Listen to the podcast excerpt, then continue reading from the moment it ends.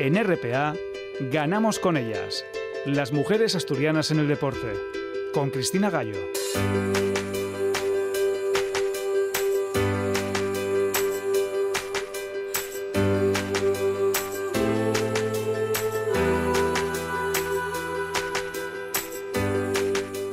Septuagésimo programa de Ganamos con ellas. Hemos llegado a un número redondo en el que abrimos esta ventana de la radio del Principado de Asturias a las mujeres del deporte, nuestra semanal cita que esta tarde además nos trae a dos mujeres asturianas que han llegado al máximo nivel técnico en el fútbol y que ambas estarán por primera vez juntas en la selección. Hablaremos con Toña Is, la seleccionadora nacional sub-17, y con Monse Tomé, que será su ayudante para la importante cita de la próxima semana para la clasificación en el europeo, donde recordemos defiende el título de campeonas de Europa. Conoceremos también a otra mujer que lleva toda una vida como entrenadora de tenis y de pádel y que ha emprendido como empresaria en el mundo de la tecnificación eh, en estos dos deportes. Nos acompaña ya en el estudio Rosa Domínguez, directora de la Escuela de Tenis que lleva su mismo nombre.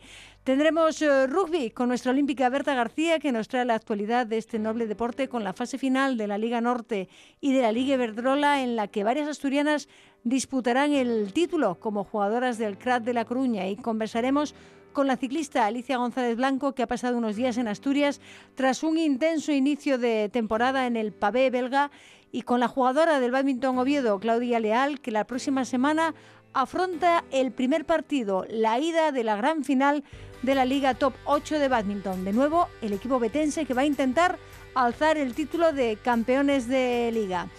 Antes de empezar, nos hacemos eco de ese tremendo incendio que ha habido en Jerez con todas las eh, motocicletas de la nueva categoría de e-bike que han quedado en suspenso y teníamos ahí una corredora, a María Herrera, que no sabemos qué va a pasar con esa categoría, pero lo intentaremos averiguar en próximas eh, semanas, pero ahora mismo tenemos que comenzar ya, ganamos con ellas.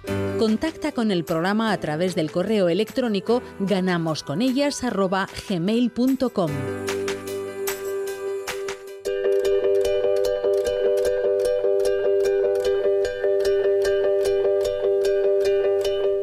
empezamos con una conexión rápida con Toña Is porque queremos hablar de ese hecho que se va a producir porque por primera vez vamos a tener a dos mujeres en el banquillo de una selección nacional de fútbol porque la sub-17, las campeonas de Europa, empiezan esa ronda élite y va a estar Toña Is, por supuesto, como seleccionadora de la eh, categoría sub-17, pero va a tener un ayudante en esta ocasión porque Monse Tomé se incorpora al equipo para esta ronda élite. Toña Is, ¿qué tal? ¿Cómo estamos? Hola, ¿qué tal? Buenas. Bueno, eh, empezábamos la semana, además, eh, esta semana hablando en esa primera de las mesas redondas de Avanzando hacia la Igualdad y nos encontrábamos con esa convocatoria en la que no hay asturianas como jugadoras, pero tenemos a dos asturianas en el banquillo.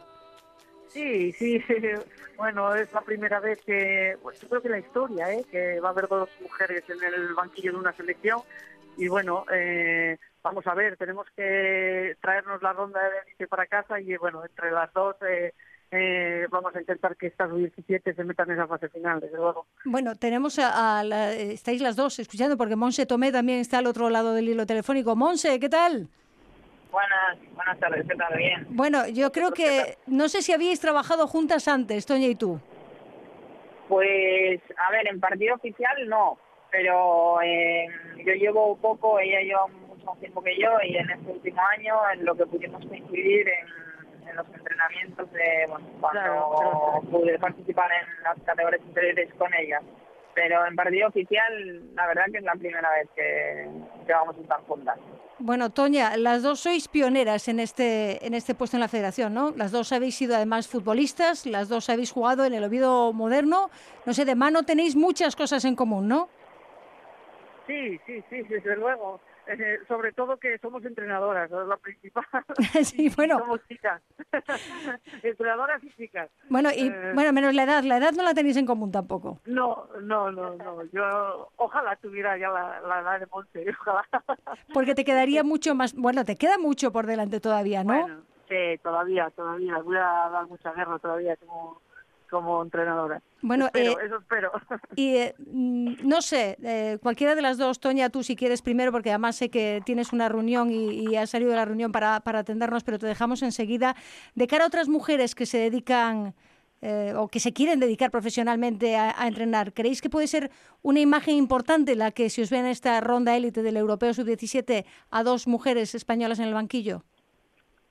Sí, hombre, claro, por supuesto, y, y ya no solo ya no solo por estar ahora en la ronda de élite, por el hecho de que vean de que de que trabajando y haciendo las cosas bien que se puede, se puede llegar hasta, bueno, se pueden cumplir tus sueños, ¿no? De, de poder estar eh, ahí en la en la federación, de poder dirigir a una selección nacional y o, estar ayudante, que, que, que no pasa nada, pero que, que al final al final es eso, que, que bueno eh, yo estoy encantada de que venga conmigo ahora porque es la primera vez, ya te digo, y bueno, ojalá eh, nos vaya bien. Sé, sé que nos va a ir bien, eh, pero pero bueno, ojalá, ya te digo, podamos meternos en esa en esa fase final con esta selección. ¿no? Sí, porque defendéis eh, título y, y, todo el mundo va a estar pendiente de lo que hace España, aunque vais con una selección, no sé, nueva, ¿eh? En parte sí, es nueva, sí. solo te quedan unas pocas de esas campeonas del mundo y de Europa. Sí, es una selección renovada, ¿no? Mantengo ahora mismo siete niñas que han estado en el tanto en el mundial como en el europeo y bueno, eh, siempre cuesta un poquito más porque eh, bueno adaptar a, a, niñas a bueno eh, que, que, han venido poco tiempo, que han estado en la sub-16 pero que han competido poco y bueno eh, son muchísimas cosas nuevas para ellas, enfrentarse a un campeonato oficial, digamos, por primera vez eh, en, en la sub-17, darles toda esa sub-17 y bueno, no es fácil para ellas, pero intentaremos ayudarlas en todo lo posible, como hacemos siempre, y, y poder sacar, como digo, esta, esta ronda de élite adelante, ¿no? Bueno, pues eh, te dejamos porque sabemos que has dejado una reunión para poder atendernos y te lo agradecemos y te felicitamos porque vienes de recoger en Madrid un, un, premio, ¿no? Por ese Mundial de Uruguay, eh, los premios internacionales Madrid Women's Week, lo recogías tú como seleccionadora en nombre de toda esa selección sub-17. Sí, sí, eso es. Ayer he llegado, he llegado este mediodía aquí a Asturias y bueno, eh, encantada, encantada de poder recoger todos esos reconocimientos que nos están haciendo por haber ganado este Mundial. Al fin y al cabo es un Mundial histórico y bueno, eh, encantada como siempre, siempre que puedo intento ir a recoger eh, los premios porque, bueno, hay que, hay que ser agradecidos, ¿no? Siempre. No, y siempre es importante también estos reconocimientos porque de una manera o de otra se hace visible el trabajo que hacéis claro, y que estáis ahí. Es importante eso. también estar y, y, salir y pronto otra vez el avión y de nuevo de vuelta a Madrid para concentraros y salir rumbo a esa ronda de élite. Pues Toña, gracias por atender nuestras llamadas. Nos, nos quedamos ahora con Monse. Muy bien, un placer. Muchísimas gracias a vosotros. Chao. Gracias. Bueno, Monse, eh, por primera vez vas a estar eh, con la selección sub-17, pero tú estabas con, con, la absoluta, con Jorge Bilda. Va a ser un, un paso, ¿no? Importante también, por lo menos la, esa imagen, ¿no? Esa foto.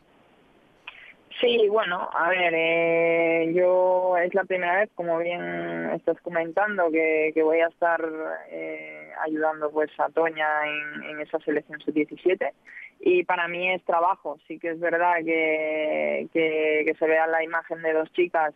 Es bueno sobre todo para, para animar a todas esas bueno mujeres, chicas que, que quieran ser entrenadoras, que que con trabajo, con, capacidad y, y, con sobre todo esfuerzo eh, se pueden conseguir las cosas. Eh, pero bueno, lo importante es que, que el equipo vaya bien, que, se, que consigamos eh, quedar primeras en esa ronda élite y, y, mi objetivo pues es ayudar al máximo a, a, la selección, en este caso ponerme al servicio de, de lo que Toña necesite y todo el cuerpo técnico y, y estar ahí preparadas para, para hacer mejores a todas las chicas y sobre todo conseguir ganar. Bueno, eh, esta ronda élite tenemos que explicar que es muy importante porque de, no os, os, vale no haber tenido que jugar la primera eh, fase, pero es que hay que ganar para poder pasar a la, a la siguiente y estar en ese europeo para defender el título.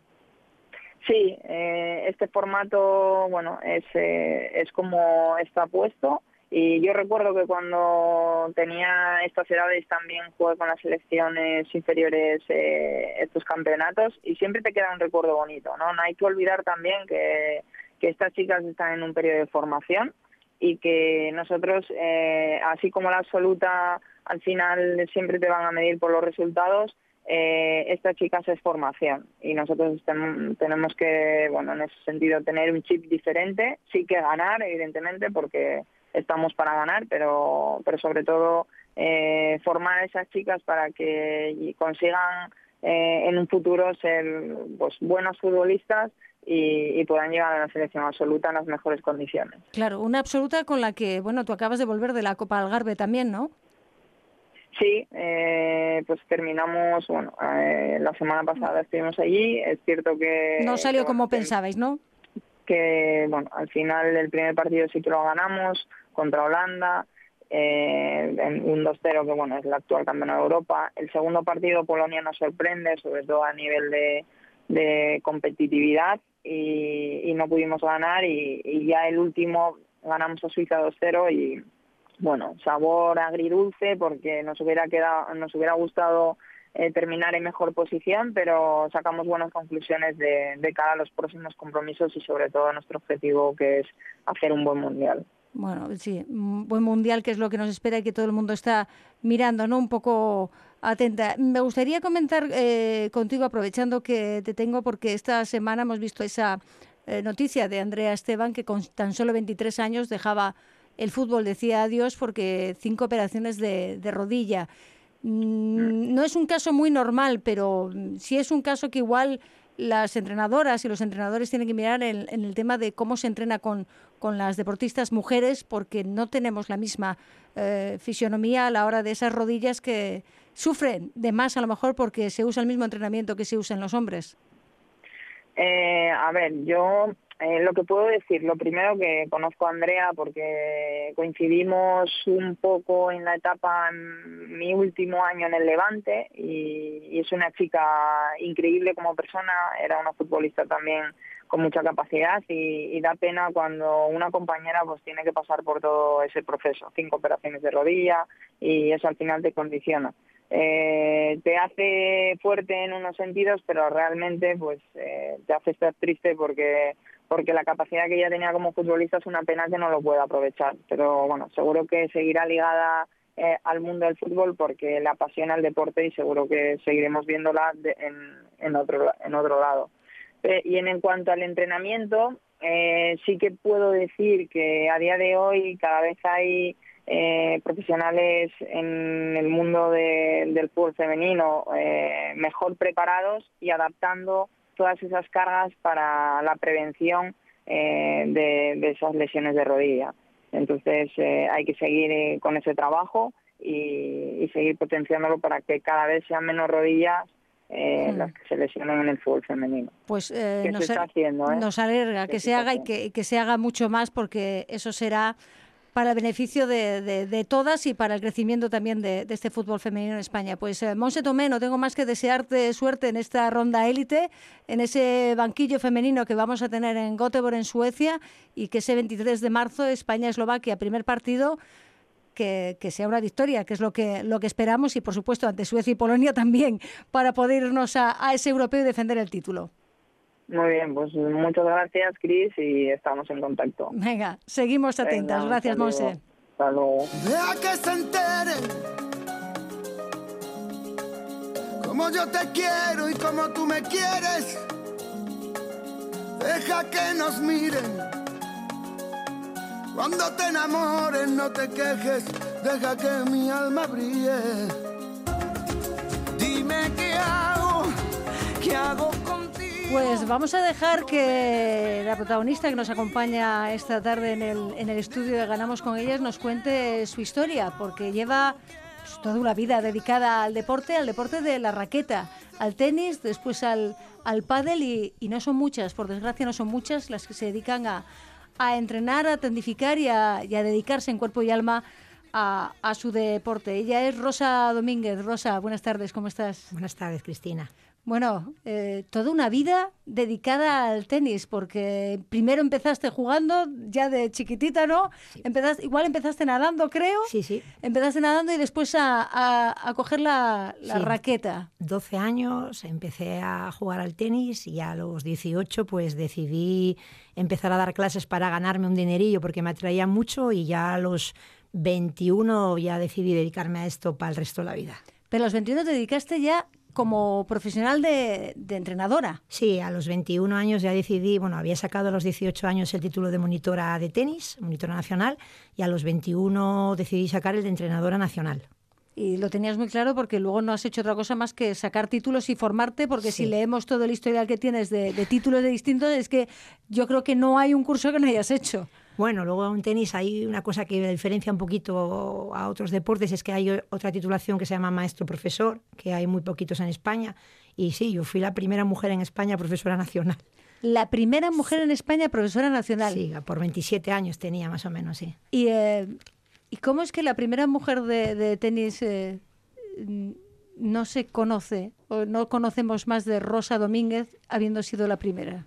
Bueno, la verdad es que eh, hay cosas que son contradictorias. Eh, a nivel nacional, pues sí se me conoce bastante, porque son muchos años, más de, de de 100 campeones de Asturias, eh, 6 campeones de España, y hubo una época que era un poquito de forma continuada. eh. Entonces, bueno, pues fuera de Asturias sí se me conoce bastante, o mucho. Y en Asturias mucho también, pero en el mundo del tenis. Pero en el mo- exactamente. Es que está, si no vas a una cancha de tenis, si no vas a un torneo de tenis, eh, no se sabría quién es Rosa Domínguez y en cambio hay muchos otros deportes que conocemos a muchísimos entrenadores y no hace falta seguir el tenis para conocerlos. Pues sí, es así, la, la vida es así.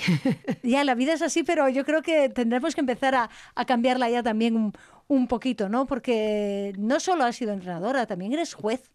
Sí. Jueza na- nacional o juez árbitro en pádel también, porque te formaste Sí. en pádel, en, en tenis. Te has formado de, de todas las maneras. Te has intentado, me imagino, que, que buscar el hueco por, muchos, por muchas puertas distintas, ¿no? Sí, lo que pasa que yo eh, también es verdad que tuve una mentalidad un poco diferente o especial desde que, desde que empecé. Eh, eh, yo mi única obsesión ha sido siempre la formación y hacer mi trabajo lo mejor posible. Y a partir de ahí, pues eh, destacar por ello. Eh, Es decir, que yo, por ejemplo, lo que, lo que son cargos y todo esto a mí nunca me ha interesado mucho. O sea, si llegan, bienvenidos sean. Pero mira, por ponerte un ejemplo, he dicho tres veces que no a la dirección técnica de la Federación Asturiana.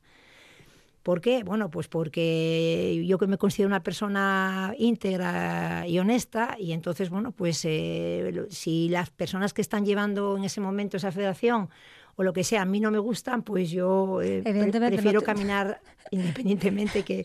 que- Claro, no, no vas a dar la mano a alguien que te la puede morder, vamos a Correcto, decirlo correcto. así directamente, porque iba a ir en contra de todo lo que, que has trabajado. Pero también eh, has sido una mujer emprendedora, porque te montaste tu propia empresa, tu propia escuela para intentar, eh, intentar, y lo voy a recalcar, intentar vivir del tenis. Correcto, sí. Yo eh, durante muchísimos años de mi vida he estado vinculada y unida al Real Grupo Guadalajara. De hecho, es mi club y es mi casa. Eso está claro por encima de todo. Yo me formé allí como deportista y me formé como, como técnico bajo la, mano tutela de, de don Juan Migón, que para mí ha sido un maestro de maestros y de maestras. Y una vez que el Grupo Covadonga, pues por lo que sea, eh, decidieron eh, separar nuestros caminos, pues yo podía haberme ido a muchos puntos diferentes de España, pero preferí quedarme en mi casa y preferí formar aquí a, a chicos, enseñar aquí a chicos y bueno, que mi Y a trabajo... chicas, me imagino, ¿no? Sí, bueno, cuando digo chicos, eh, englobo chicos y chicas. Bueno, aquí discúlpame, Aquí- discúlpame. hay aquí que- hay que procuramos- matizar, y muy bien matizado. Bueno, a chicas y a chicos, evidentemente. Preferí quedarme en casa que, que no marchar fuera. Eh, quizás a lo mejor si hubiera marchado fuera me hubiera ido de otra manera a nivel de conocimiento, pero yo preferí quedarme aquí en casa y hacer mi trabajo y, e intentar que los jugadores de, tenis de, Asturias pudiesen destacar, eh, no solamente a nivel regional, sino también a nivel nacional y, ¿por qué no, a nivel mundial? Y bueno, de hecho, eh, conocido es que en los primeros años de formación de Pablo Carreño, fueron casi seis años, estuvo conmigo. Y bueno, el año pasado estaba al 10 del mundo. Eh, sí, empezó contigo, pero pocas personas lo saben, ¿no? Sí. Que empezó contigo y que la base del tenis que tiene eh, salió de ti, pero es que además después de tantos años que llevas ahí trabajando, mm, realmente no sé si a ti te, te rinde, y hablo de rendir cuando me refiero económicamente, si tú como entrenadora recibes lo que realmente te correspondería recibir. Hombre, yo sé positivamente que si en vez de llamarme Rosa Domínguez me llamara eh, Ricardo Domínguez, seguramente que eh, a nivel social estaría más valorada y seguramente que a nivel económico también. Eso es- lo tengo clarísimo. Pero lo que yo no acabo de entender es que en el 2019 sigamos teniendo que repetir y decir eso una y otra vez.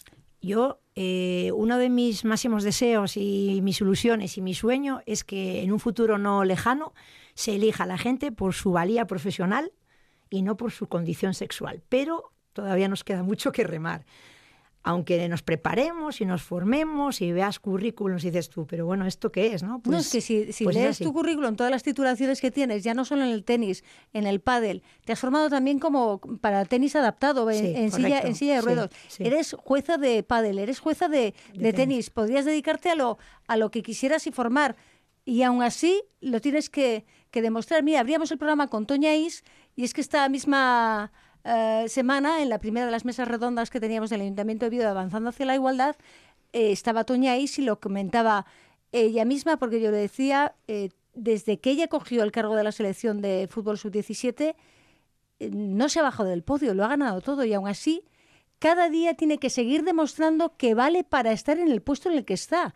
Y a ningún otro persona, a ningún otro hombre se le exige eso. Eso es constante. Eso cuando te metes en este mundo eh, lo tienes que tener claro. Que cada día te tienes que levantar y cada día tienes que demostrar lo que vales. Lo que has hecho ayer no, no vale para nada. Y eso lo tienes que asumir porque si no, eh, no podrías seguir hacia adelante. Yo lo he asumido desde hace muchísimo tiempo y mm, yo tengo que mirar a hoy y mañana. El- lo que hice ayer o antes de ayer, por desgracia, no nos vale absolutamente para nada. Pero eso es agotador. Y no todas las mujeres tienen esa capacidad. Y por eso luego dicen que, que igual abandonamos antes de tiempo, ¿no? Yo la verdad es que sí es verdad que muchas veces agota y a veces pues puedes tener algún momento de bajón en que lo piensas y tal, pero bueno, yo bajones muy pocos, automáticamente salto como un resorte y para adelante y, y qué ganas tengo de meterme en cancha y qué ganas tengo de entrenar. Y luego, yo sí es verdad que yo tengo la gran fortuna de que a mí me gusta mucho meterme en la pista. Yo muchas veces estoy deseando que llegue el día de entrenar, la hora de entrenamiento, tengo ganas de entrenar, tengo ganas, me pongo a programar mis entrenamientos, disfruto con ello y eso es una gran ventaja porque eh, es mi trabajo, pero fundamentalmente es mi pasión. Y yo lo elegí porque era mi pasión. Y eso sí es verdad que soy afortunada, disfruto de lo que hago. Y eso es, eso es eh, en vez de empezar en el cero, empiezas en un 7 ya. Sí, lo que pasa es que nos pasa a casi todas las mujeres que estamos en el mundo del deporte, nos pasa eso, que somos apasionadas absolutamente del, del deporte y muchas veces se valen de esa, de nuestra pasión por hacerlo a- al precio que nos, que nos cueste, Correcto. al que nos cueste a nosotras, no el que nos paguen. Correcto, correcto. Eso, eso mira, eh, por ejemplo, yo en el grupo Covadonga empecé como, como técnico de base y luego enseguida, enseguida eh, confiaron a mí, en mí como, como entrenadora del equipo del grupo. Estuve unos cuantos años como, como entrenadora del equipo y al salir del grupo Covadonga, pues lo que hice fue intentar dedicarme a la competición. Hubo gente que me dijo, no lo vas a conseguir, porque para dedicarte a eso los chicos van a tener que pagar muchísimo dinero y no, y no, no lo vas a poder conseguir. Bueno, al final lo conseguí. ¿Cómo lo conseguí? Pues perdiendo mucho eh, de mi bolsillo. Lo conseguí. ¿Por qué? Entonces, yo siempre digo que yo trabajo por dos, o sea, que en la vida trabajamos, perdón, o por cariño, perdón, o por dinero o por cariño, ¿vale? Es decir, tienes que, que ganar algo, o a nivel de corazón o a nivel de bolsillo, ¿entiendes? Cuando no se gana nada, ni cariño, ni dinero, entonces vale más que, que lo Dejarlo. ¿no? En mi caso, siempre prevaleció más el tema del cariño que el dinero. Pero bueno, yo creo que vivo en paz y duermo de maravilla por las noches. ya, que- pero a lo mejor podrías vivir incluso mejor, ¿no? Bueno. si, si estuviese valorado económicamente el, el trabajo que tú realizas por la valía que tienes y por lo que tienes detrás. Eso seguro, eso seguro.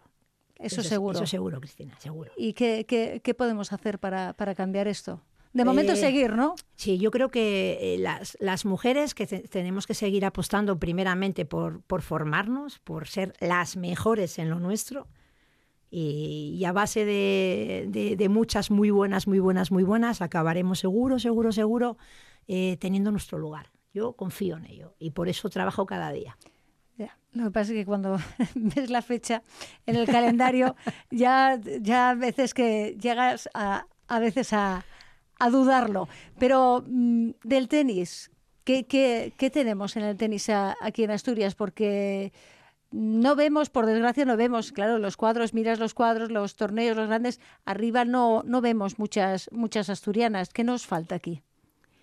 Bueno, yo eh, creo que nos faltan mogollón de apoyos institucionales, muchísimos apoyos institucionales. Hoy por hoy el, el, eh, el club que tiene mayor poder económico, por decirlo de alguna manera, es el Grupo Covadonga. Eh, hubo unos años que el Grupo Covadonga, los jugadores del Grupo Covadonga alumbraban con, brillaban con luz propia. Eh, los demás iban un poco, podía salir algún jugador de otro club. Desde hace unos años el grupo, el nivel del grupo de los jugadores ha bajado muchísimo y puede haber algún, niño de otros clubs, pero el nivel de los clubs en general ha bajado muchísimo. Y Se mira a otros deportes más que, que al Sí, tenis. por supuesto, vamos, por supuesto. Eh, lo miran también porque mm, piensan que el tenis es mucho más costoso que evidentemente que a lo mejor ir a jugar a, a fútbol. Eh, a ver, eh, hoy por hoy el tema del fútbol también ha cambiado, porque eh, antes, ahora por lo visto, yo, yo no es que entienda mucho de fútbol, solo un poquito, por la parte que me toca un poco, pero muy poquito, y parece ser que ahora los chicos y las chicas, por ir a entrenar, ya están empezando a pagar, tienen que pagar y tal. Esto hace años no ocurría. En tenis se ha pagado de siempre, de siempre. Y, pero hay gente que considera que es normal que un- unos jugadores de fútbol por ir a entrenar pues paguen una pequeña cuota al club o lo que sea, pero sin embargo, si esos chicos tienen que pagar a un entrenador, entonces es que tú te estás lucrando de esas instalaciones, eh, ya sean privadas o ya sean eh, municipales. Entonces hay esa mentalidad. Yo he tenido problemas en alguna instalación que en un principio me habían concedido eh, a título de, de club de tenis, escuela de tenis, y a día de hoy en mi lugar eh, están entrenando eh, gente de fútbol. Porque parece ser que, que- que- que, bueno, que es más complicado. Para el tenis es más complicado. Ya, pero el es que yo- Muy complicado. creo, corrígeme, creo que tú has llegado hasta entrenar en soportales a tenis. Así, ¿cómo podemos sacar tenistas? Bueno, yo he entrenado, por ejemplo, yo he hecho, yo- hemos hecho entrenamientos de preparación física en los soportales del Molinón cuando lo sabía. Cuando lo dejaron de haber los soportales del Molinón, pues eh, eh, a mojarte. Y bueno, y actualmente, con, con- con, vamos, agradecida totalmente, hay días que entreno en los soportales del Colegio Severo Ochoa, cuando llueve. Y, Y da- agra- y y- agradecida. y dando las gracias porque te dejan Sí, entrenar en un por- por soportal. por supuesto, claro.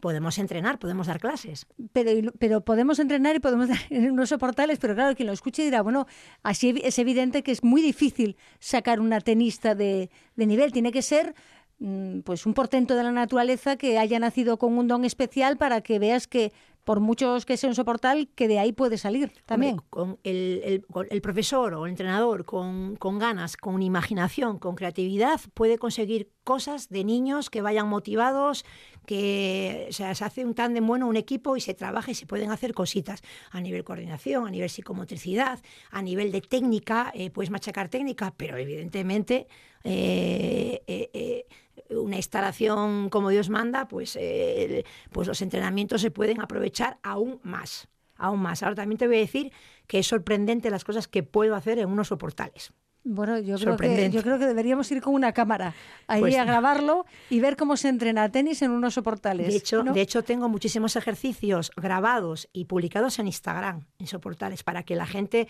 mostrara al mundo cómo se puede aprovechar un espacio reducido y cómo pueden trabajar los chavales. Y lo tengo en mi Instagram. Si entráis en Instagram, Pues, mm, vamos Rosa a Domínguez Tenis, hay un montón de ellos. Vamos a ir a ver esos ejercicios porque nos tienes un poco ah, alucinadas. Eh, Rosa, yo creo que son muchos temas los que tenemos que hablar, pero yo creo que deberíamos hablar, eh, igual citarnos para más veces para hablar de, de tenis y de cuál es la situación del tenis y de la poca presencia además de, de mujeres como, como entrenadoras, porque siempre hemos visto casos, por ejemplo, como el de Andy, Andy Murray, que él es como es porque siempre ha tenido una mujer entrenándole y lo, lo, entiende perfectamente. Mira, hay cosas sorprendentes. Y esto que acabas de mencionar es temas que yo entre compañeros, porque la verdad es que hay muchos compañeros a nivel nacional que, que, que apoyan eh, eso, pues apoyan al buen entrenador. Eh, con, con, con, con, la O. Con la, no, no, el buen entrenador englobando, o sea, englobando, al, buen, al, buen, al, buen, profesional, uh -huh. vamos a ponerlo así. Sí. Importa, no les importa que sean chico o chica, pero no es el caso de todo el mundo. ¿eh? Y comentaba yo hace poco con, con un coleguilla que entras en, en Wikipedia y te pones a mirar eh, la vida de Andy Murray y te nombra que su abuelo fue jugador de fútbol, pero no te pone que su madre es, entrenadora. es entrenadora de no, tenis. Su entrenadora. Sí, pero porque ¿qué fue ella pero, quien sí, le formó. Pero ya independientemente de que lo haya entrenado a él, que ya, es ya, ya. entrenadora. Nombra sí, a su abuelo, que fue jugador, que fue jugador de fútbol. Ese es el problema que, que, tenemos. Ese es el gran problema que tenemos, que Hay seguimos otro siendo enorme ocultadas. jugador que es eh, Sapovalov, que es un chico canadiense, que su entrenadora es su madre y no lo sabe nadie. Tiene una escuela en Canadá, es una gran entrenadora y es el que lo ha sacado a él y es un profesional, es un chico joven de los que llamamos de, lo, de las promesas del tenis, eh, no sé si tiene ahora 19 años, es un fenómeno y su madre es, es, su entrenadora y no lo nombran por ningún lado, mientras que sin embargo estamos hartos de escuchar lo buen entrenador que es el padre de los hermanos Esberev.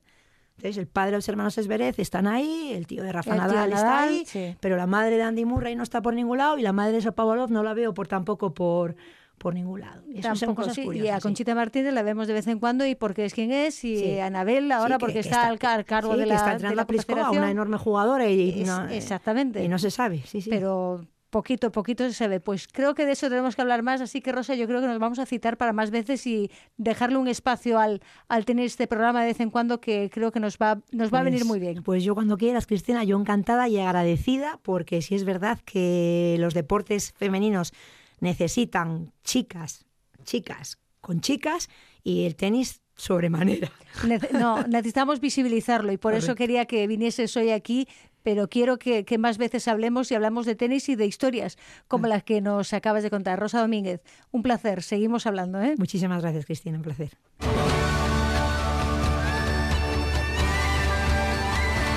Llega tiempo de rugby y llega un tiempo de rugby con una Liga Norte que no ha concluido por la parte de arriba, pero sí en lo que refiere a la participación asturiana, porque el Gijón Rugby jugaba su último partido y concluía la temporada con, bueno, una cuarta posición que yo creo que a lo mejor aspiraban a un poco más en esa Liga Norte. Berta García Alonso, ¿qué tal? ¿Cómo estamos? Hola, muy buenas. Bueno, eh, el Gijón acabó cuarto. Pues sí, por la parte de arriba sí que sí que ha finalizado con el Salvador primero, el Independiente de Santander, Salvador de Valladolid, el Independiente de Santander segundo, el Albeitar de León tercero y el Gijón Rugby Club Universidad de Oviedo cuarto clasificado. Lo que está sin definir es eh, por los puestos de abajo. Eh, en el que entre el quinto y sexto puesto lo disputan el Universidad de Salamanca y Pingüinos de Burgos. El séptimo y octavo puesto tenemos al equipo asturiano del Cooper Universidad de Oviedo, que juega contra el Besaya. Entre el noveno y décimo puesto, Fisio Relax Valencia, que juega contra el BRAC de Valladolid. Y en el onceavo, doceavo puesto, el Real Oviedo eh, juega contra el Arroyo de Valladolid. Vamos, que el Real Oviedo se juega esa undécima o decimosegunda plaza, que es, eh, bueno, para cerrar, ¿no?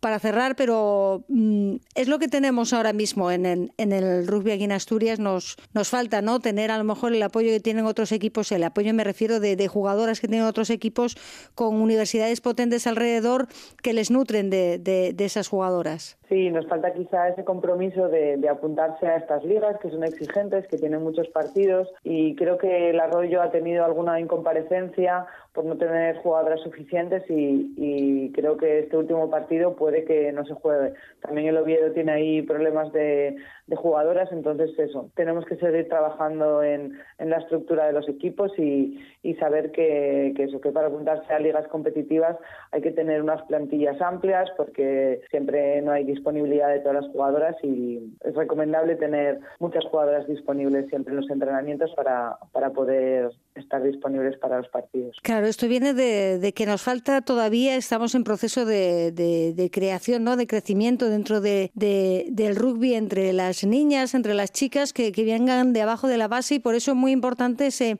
programa ¿no? que se ha iniciado desde, desde la federación que se llama Get into Rugby y que es para que se inicien tanto los niños como las niñas, pero dentro de los propios colegios, ¿no? con ese rugby cinta que no, que no hay contacto para que aprendan a, amar este juego y se enganchen a él. El rugby cinta es un, bueno, el Rugby es un proyecto a nivel internacional de la Federación Internacional que propone el rugby cinta eh, en, los, en, los centros escolares para dar a conocer el, deporte. Y hemos tenido la suerte que en España eh, ya han estado otros patrocinadores en otros momentos, pero ahora se ha participado Generali y hay la posibilidad de apuntarse. Tenemos, nos quedan dos días hasta el próximo 19 de, de marzo para apuntarnos a nuestro colegio y que entrar en, en bueno en esa bolsa que, que tiene la Federación Española para que nos den el, el kit de, rugby cinta para los centros y que también acuda un educador para, para ayudar al profesor en esas, en esas sesiones.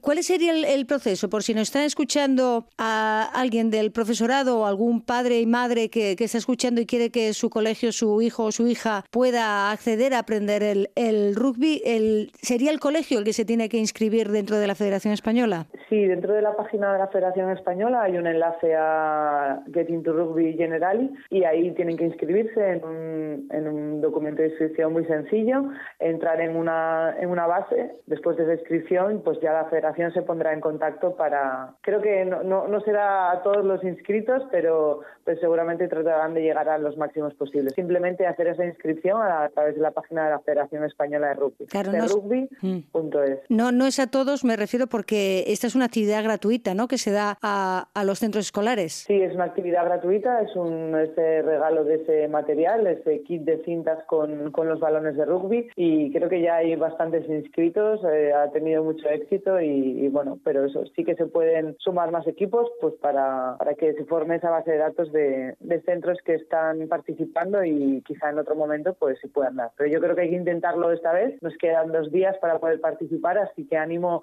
a todos aquellos que, quieran probarlo, que, entren en la página web de la Federación Española y, se inscriban en ese programa de Getting to Rugby de Generali. Claro, para aprender a, crecer con, este deporte y además en el caso de, las mujeres, de las niñas que empiezan desde, desde abajo y ayuden a, equipos, en este caso en Asturias que, no tenemos muchos y además los que tenemos no tienen demasiadas uh, jugadoras que puedan llegar nuevas y formadas y, por cierto que la semana pasada precisamente con el Día de la Mujer desde Candás del Candás Rugby se ha organizado una jornada de rugby para todas para, para dar a conocer. Siempre estamos eh, mm, o estáis, vaya, en este caso realizando, organizando partidos, exhibiciones o programas que, que den a conocer eh, este deporte. Nos falta, nos falta todavía daros más visibilidad, ¿no? Para que se pueda conocer y que puedan llegar muchas más. Sí, sabemos que, que el deporte está entre esos, entre esos deportes minoritarios en España y que tenemos que hacer estas labores de promoción y captación para, para dar a conocer nuestro deporte y que cada vez eh, se escuche más eh, la palabra rugby en todos los medios y, y en todos los ámbitos. Así que, bueno, eh, cada vez somos más las que estamos ahí trabajando y, y, bueno, pues es importante para sumar y para seguir creciendo. Bueno, pues aquí, desde aquí dejamos nuestro granito dando la información de, de este rugby, que por cierto la selección asturiana ha tenido entrenamientos, se empieza a preparar porque pronto tenemos ese, ese campeonato ¿no? de, de, selecciones autonómicas. Así es, este ha comenzado la preparación para ese campeonato de España, selecciones autonómicas, en las que en el mes de abril eh, juegan partidos contra Aragón y contra Cantabria. Todavía eh, no sabemos días concretos, pero son esos dos primeros fines de semana de, de abril, antes de Semana Santa, y luego todavía nos quedaría otro otro partido en, en la final. Bueno, pues eh, veremos a ver qué tal se nos da en, en las elecciones pero antes de despedirnos tenemos que hablar de la Liga Iberdrola porque ha llegado ya a su fase finalísimo De hecho, el próximo fin de semana se jugará el, partido por el título y sorpresa monumental, vamos a decirlo así, en las semifinales, porque después de hacer una liga regular, súper regular, nunca mejor dicho, el Majada Onda, que parecía inalcanzable, en la primera semifinal les tocó contra las catalanas y, y se han quedado en el camino. Pues así es, las que llevamos años ahí viendo esta liga y esta creciente evolución, eh, bueno, igual yo también tirando para, para mi equipo del crack de Coruña, sabíamos que podía pasar cualquier cosa en esa semifinal, tanto el crack con el Cisneros como Majada Onda con Inef Hospitalet, así que fueron seguidos con mucha atención en esos partidos. Primero jugó el CRAT contra el Cisneros en Madrid. El Cisneros entró muy, muy fuerte al partido y el CRAT no pudo, hasta los 20 primeros minutos, no pudo conseguir eh, los puntos.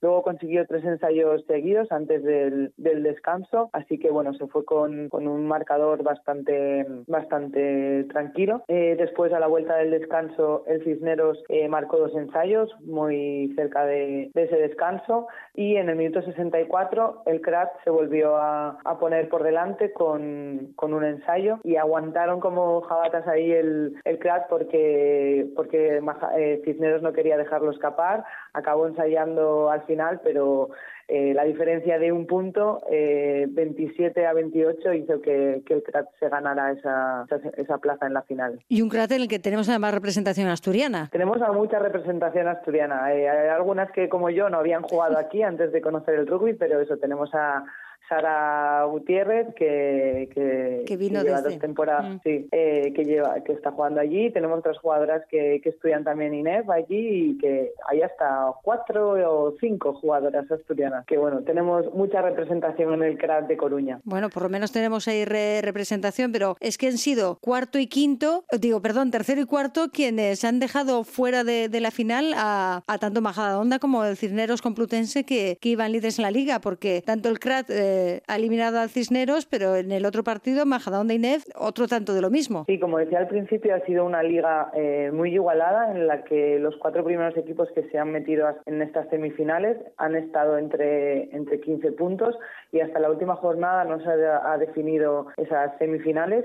El quinto y el sexto han empatado a 31 puntos y hasta último momento tenían posibilidades de meterse como, como cuarto clasificado y los últimos equipos, el Sanse y el Hortaleza, han acabado con 29 y 20 puntos. Mm. También eh, lo que demuestra que, que, han conseguido puntos y que, y que han estado en esta liga competitiva.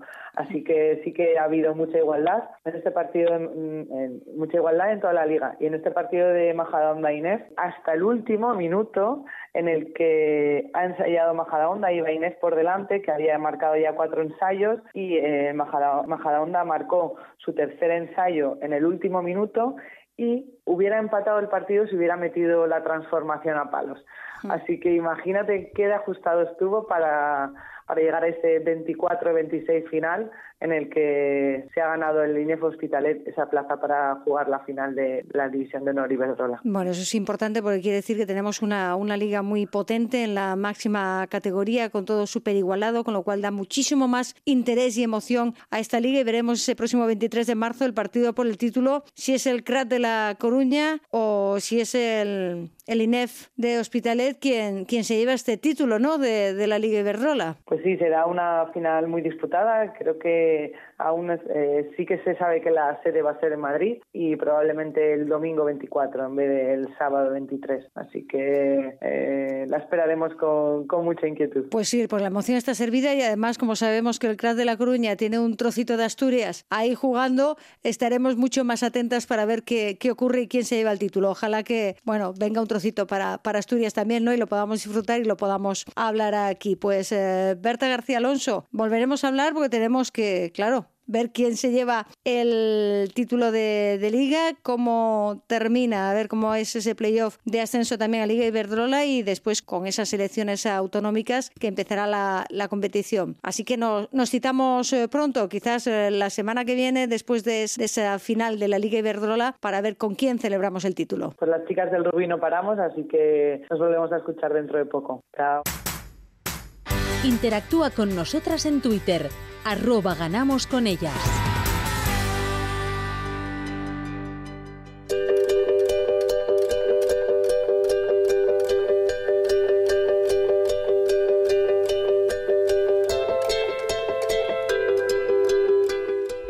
Seguimos eh, con la actualidad de la semana y vamos a hablar ahora con una ciclista. Vamos a hablar de ciclismo en carretera porque ha comenzado la temporada y es un calendario frenético con muchas pruebas clásicas fuera en el extranjero, en Bélgica, en Holanda, que hacen muchas veces muy difícil ver a Alicia González Blanco ya por, por Asturias, así que aprovechamos ese fin de semana que lo tiene casi tranquilo para hablar con ella de esta nueva temporada en la que se dedica en exclusiva a ser ciclista desde que fichó por ese nuevo equipo, el Movistar Team. Alicia González Blanco, ¿qué tal? ¿Cómo estamos?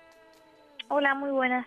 Bueno, eh, ya casi te queda hasta lejos, ¿no? El arranque de temporada ese que hiciste, hicisteis un campus en, en Calpe, ya, ya casi es muy pasado, ¿no? Antiguo. Sí, al final la primera carrera ya queda un poco lejos. Además, después de esa carrera hicimos por en, el medio una concentración con el equipo y bueno, ahora ya vienen todas las carreras seguidas con las clásicas en Bélgica.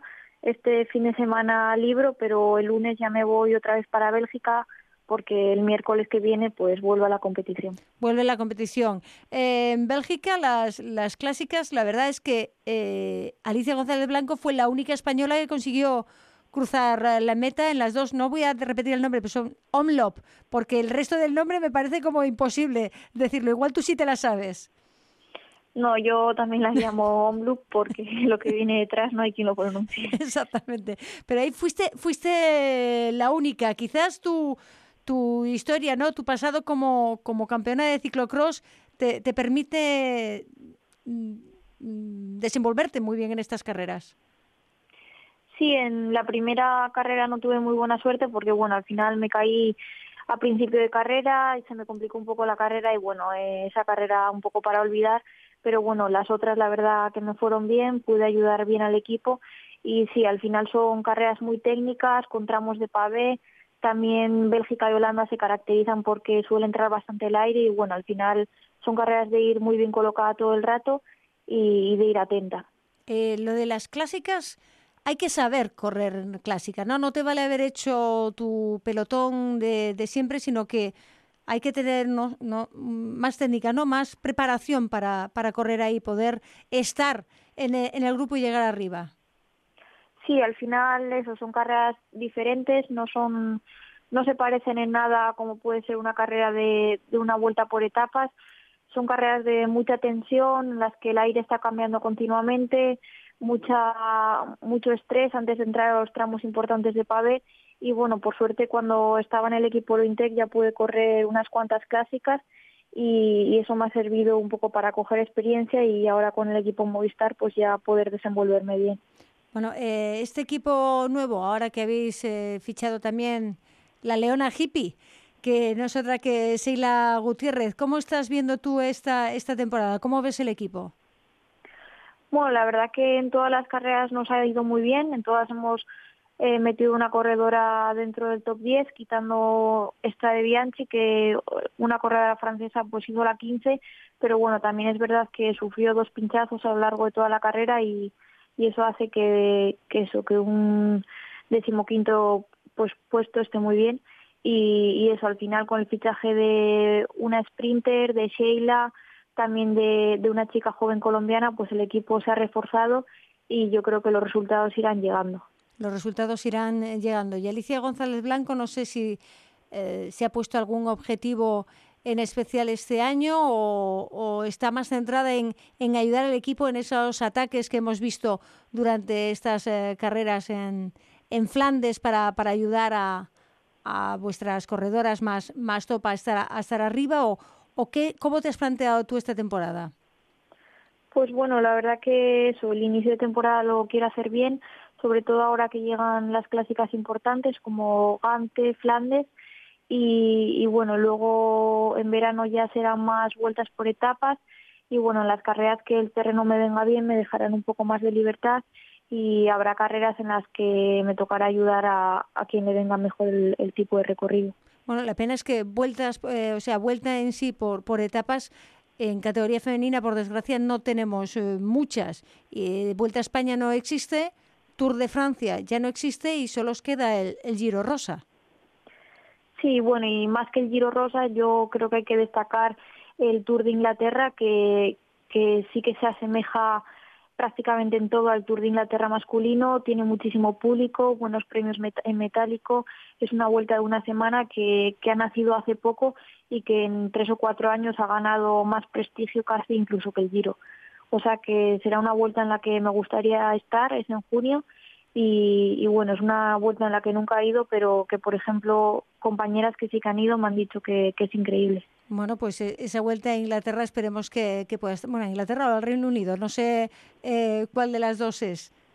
Bueno, yo tampoco. Tú tampoco. Bueno, pues lo vamos a lo vamos a, averiguar. Pero dices que tienen igualdad hasta en premios en metálico. Pero tú acabas de venir de, de la estrella de Bianchi y precisamente uno de los titulares era lo que ganaba el ganador y lo que ganaba la ganadora. Ahí nos queda todavía mucho por andar, ¿no? Sí, al final carreras que tengan iguales los premios hay muy pocas, yo creo que dos o tres contadas. Eh, Down Under en Australia, que es en enero, el Tour de Inglaterra, que es en junio, y la verdad que poco más y bueno, ojalá en unos años podamos hablar de que tenemos los mismos premios porque la verdad que hay una diferencia abismal.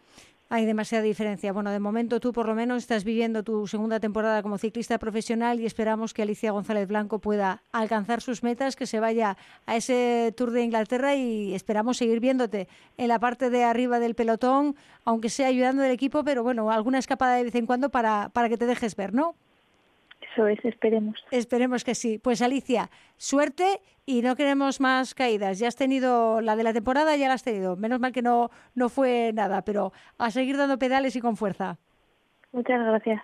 Y del ciclismo nos vamos al badminton porque el próximo fin de semana tenemos un club de Oviedo que se juega de nuevo el título de campeón de liga. Sigue la actualidad del programa en nuestra página de Facebook Ganamos con ellas.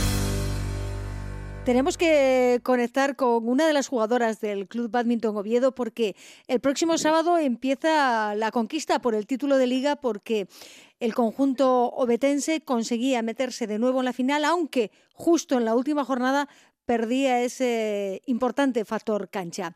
Vamos a hablar con Claudia Leal, una de las jugadoras de este equipo que viene del centro de tendificación que tenemos en Asturias de Badminton. Claudia, ¿qué tal? ¿Cómo estamos? Hola, buenas tardes. Bueno, eh, preparando, ¿no? esa gran final, que son dos partidos, ida y vuelta, y la pena que justo en la última jornada se os haya escapado el factor cancha. Sí, la verdad es que fue una pena, además que es contra rival directo para la final, pero bueno, a ver, seguimos intentándolo y vamos a ir con todo, aunque no tengamos el factor cancha a nuestro favor no nos importa, al fin y al cabo es el juego lo que gana y, vamos con todo a la final. Bueno, habéis llegado los dos eh, conjuntos empatados a esa final porque habéis acabado la fase regular, esos 14 partidos jugados, 12 victorias y dos derrotas, los dos más iguales imposible.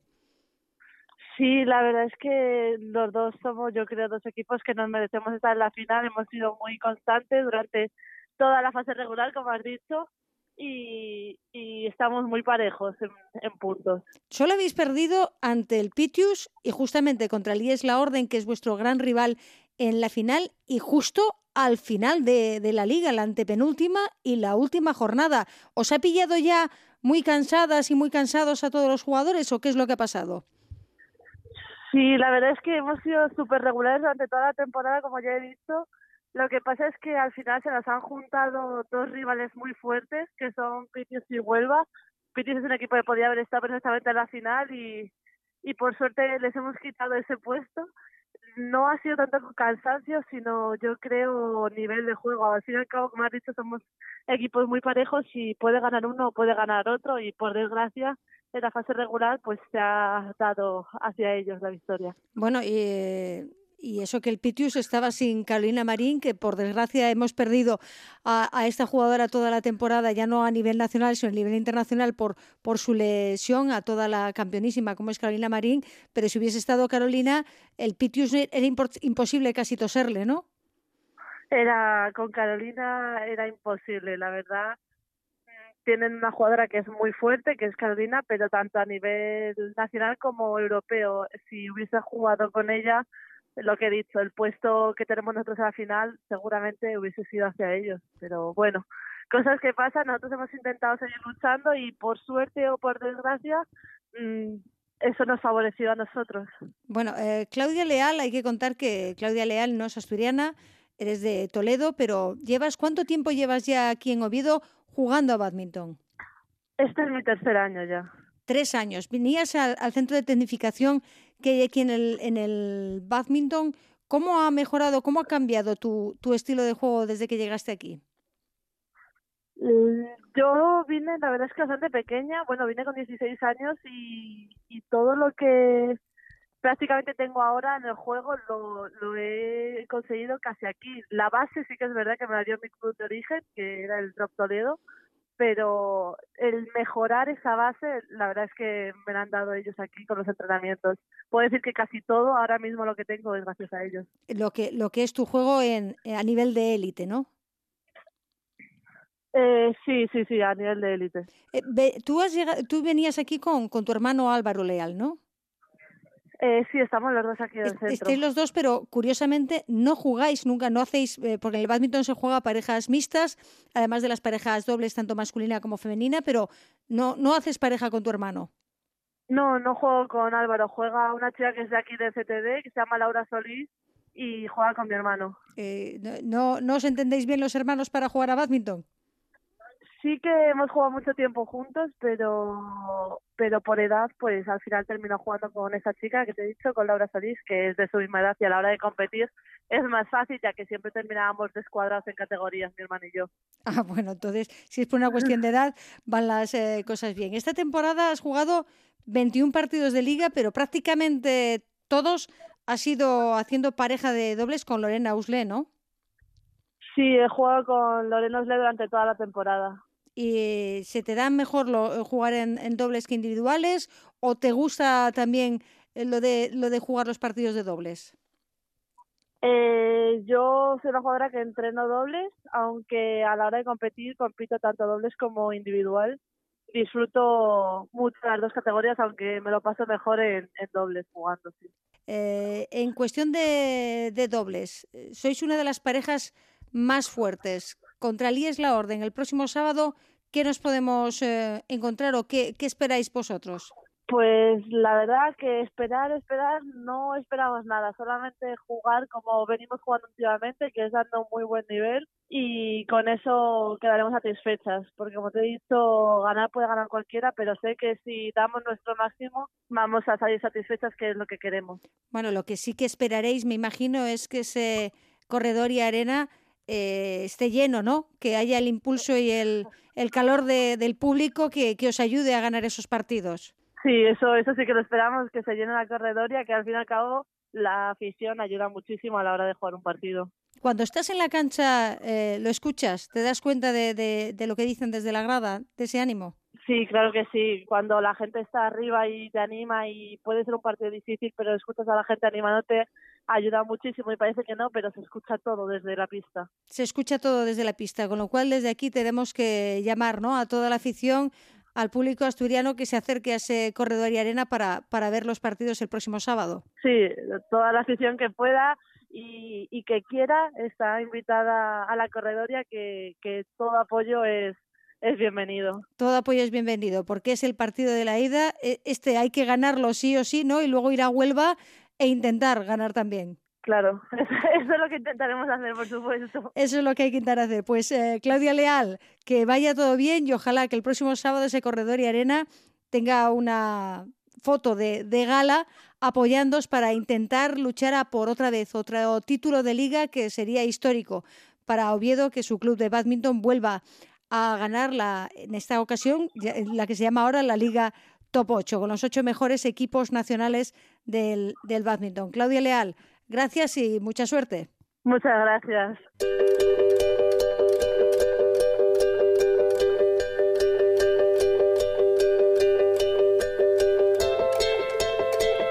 Llega el momento de la despedida. Nos tenemos que ir, pero antes de decir adiós, Ana Amelia Menéndez nos tiene que decir un par de carrerinas que nos deja cada semana. Hay que seguir manteniéndose activas. El sábado 23 de marzo os recomiendo los 10 kilómetros Cabo Vídeo en Oviñana a las 4 y media para todos, todas las categorías. Eh, www.321go.es es donde tenéis más información y os podéis inscribir. También el domingo 24 de marzo os recomiendo Corsarios de Llanes Extreme. Es una carrera de BTT. Eh, corriendo también. Hay otra no competitiva, 9 mm, y 10 la salida de la carrera y 9 y cuarto los andarines, 32 kilómetros en BTT eh, hay un sprint de 21 y 17,4 en la montaña. Os, podéis inscribir y tenéis más información en www.rocksport.com. Bueno, y recordamos que ya saben que en nuestras redes sociales siempre colgaremos todas las carrerinas que Amelia Menéndez recopila a lo largo de la semana para tener a todas las personas que nos escuchan muy activas. Les recordamos también que este lunes tendremos la tercera de las mesas redondas dentro de esa exposición avanzando hacia la igualdad del Ayuntamiento de Oviedo y será a las 7 en Trascorrales para hablar de feminismo y de deporte. Y el próximo jueves, día 21, cerraremos ya este ciclo con la última de las mesas redondas en el que vamos a hablar de las mujeres en la gestión deportiva con presidentas de federaciones asturianas, con la presidenta también del Oviedo Moderno y con la directora técnica de la Federación Asturiana de Deportes para personas con discapacidad física. Aquí nos tenemos que despedir. Saludos de Fabián Solís en el control técnico, de Ana Amelia Menéndez y quien les habla, Cristina Gallo. Hasta el próximo domingo.